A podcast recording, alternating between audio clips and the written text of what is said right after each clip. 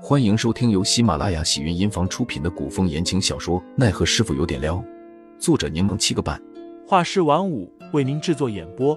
一场古言爱情、官场恩怨的大戏即将上演，欢迎订阅收听。第两百一十章，百年难遇上。杜潇潇忍不住四处环视起来。喂，丫头，我跟你说话呢，你怎么心不在焉的？如此没有礼貌！杜潇潇回神，抱歉，我平日里可嚣张了，在外名声确实有点不好。从义被杜潇潇话一噎，嘴巴里的东西都忘了咀嚼。杜潇潇又笑着问：“您刚刚说什么？”从义一只鸡腿下肚，又扯下了一只鸡翅膀。我问你来这里做什么？杜潇潇不答，反问道。不知白灵有没有和您说过我的情况？你的情况？什么情况？从义显然不知。杜潇潇想着，这白灵果真是一位有医德的好医生，说会帮自己患者保密，便真的没有向他人透露半分。你这丫头怎么了？哟，面色确实不好。从义放下鸡翅，手在衣服上随意的擦了擦油，就拿过杜潇潇的手腕。帮他把起了脉，气阴两虚，心火偏旺。从义又观察了下杜潇潇的脸，又让他吐出舌头给自己看。你近期是不是失眠多梦，神思恍惚，易躁易怒啊？哎呀，从义老先生果然不愧是名医。杜潇潇拍了波马屁，又道：“不过我在白灵小姐姐这里看过了，她给我开了些药。”从一听罢，松开了手。既然你找他看过了，那基本没问题了，我就不需要插手了。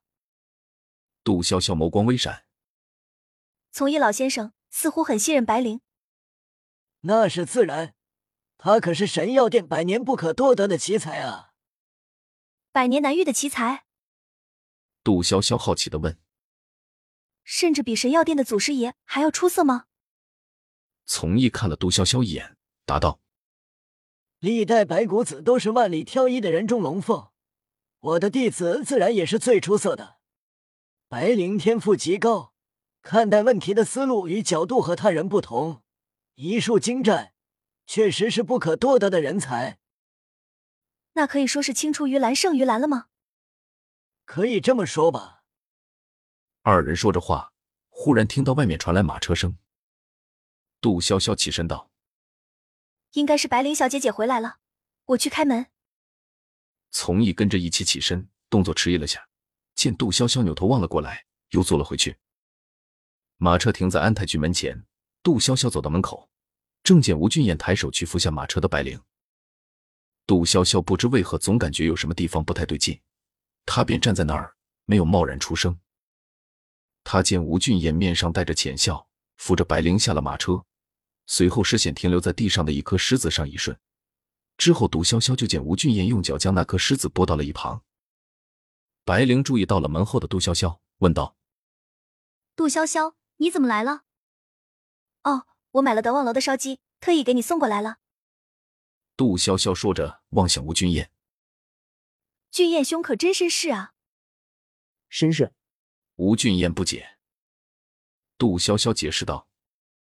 你可以理解成温文有礼、有涵养、有品位的君子。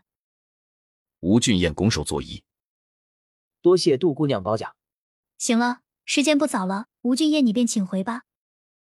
白灵本欲直接进院子，步子又顿了下，回头跟吴俊彦道了声谢，然后叮嘱杜潇潇记得关门。从义一见到白灵，就嚷嚷道：“快来快来，这潇潇丫头带了好些吃的来，这烧鸡太美味了。”我可给你留了一只鸡腿和鸡翅，没全都吃了啊！杜潇潇感觉从义如同小贝看到家长回来了一般，口气神态都很欢快。都说老小孩老小孩，果然年纪越大就越像孩子嘛。您在此处慢慢用餐，我先带着丫头进去了。白灵说着进了屋，杜潇潇忙跟上对方。药房内满是药香味，白灵坐在桌旁，朝着杜潇潇招了招手。杜潇潇会意的坐在白灵的对面，说道：“刚刚从医老先生已经给我把过脉了。他是他，我是我，你是我的病人，那就要听我的话。也许对方身份是医生的原因，白灵有一种让人无法抗拒的威严感。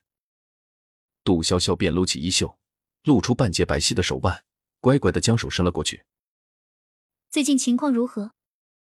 杜潇潇如实答道：“好坏参半，有时候一夜无眠，睡觉还不如不睡。因为醒来后全身酸疼更困乏，我便停了一两天的药，之后喝药再入睡，至少能熟睡一两个时辰。”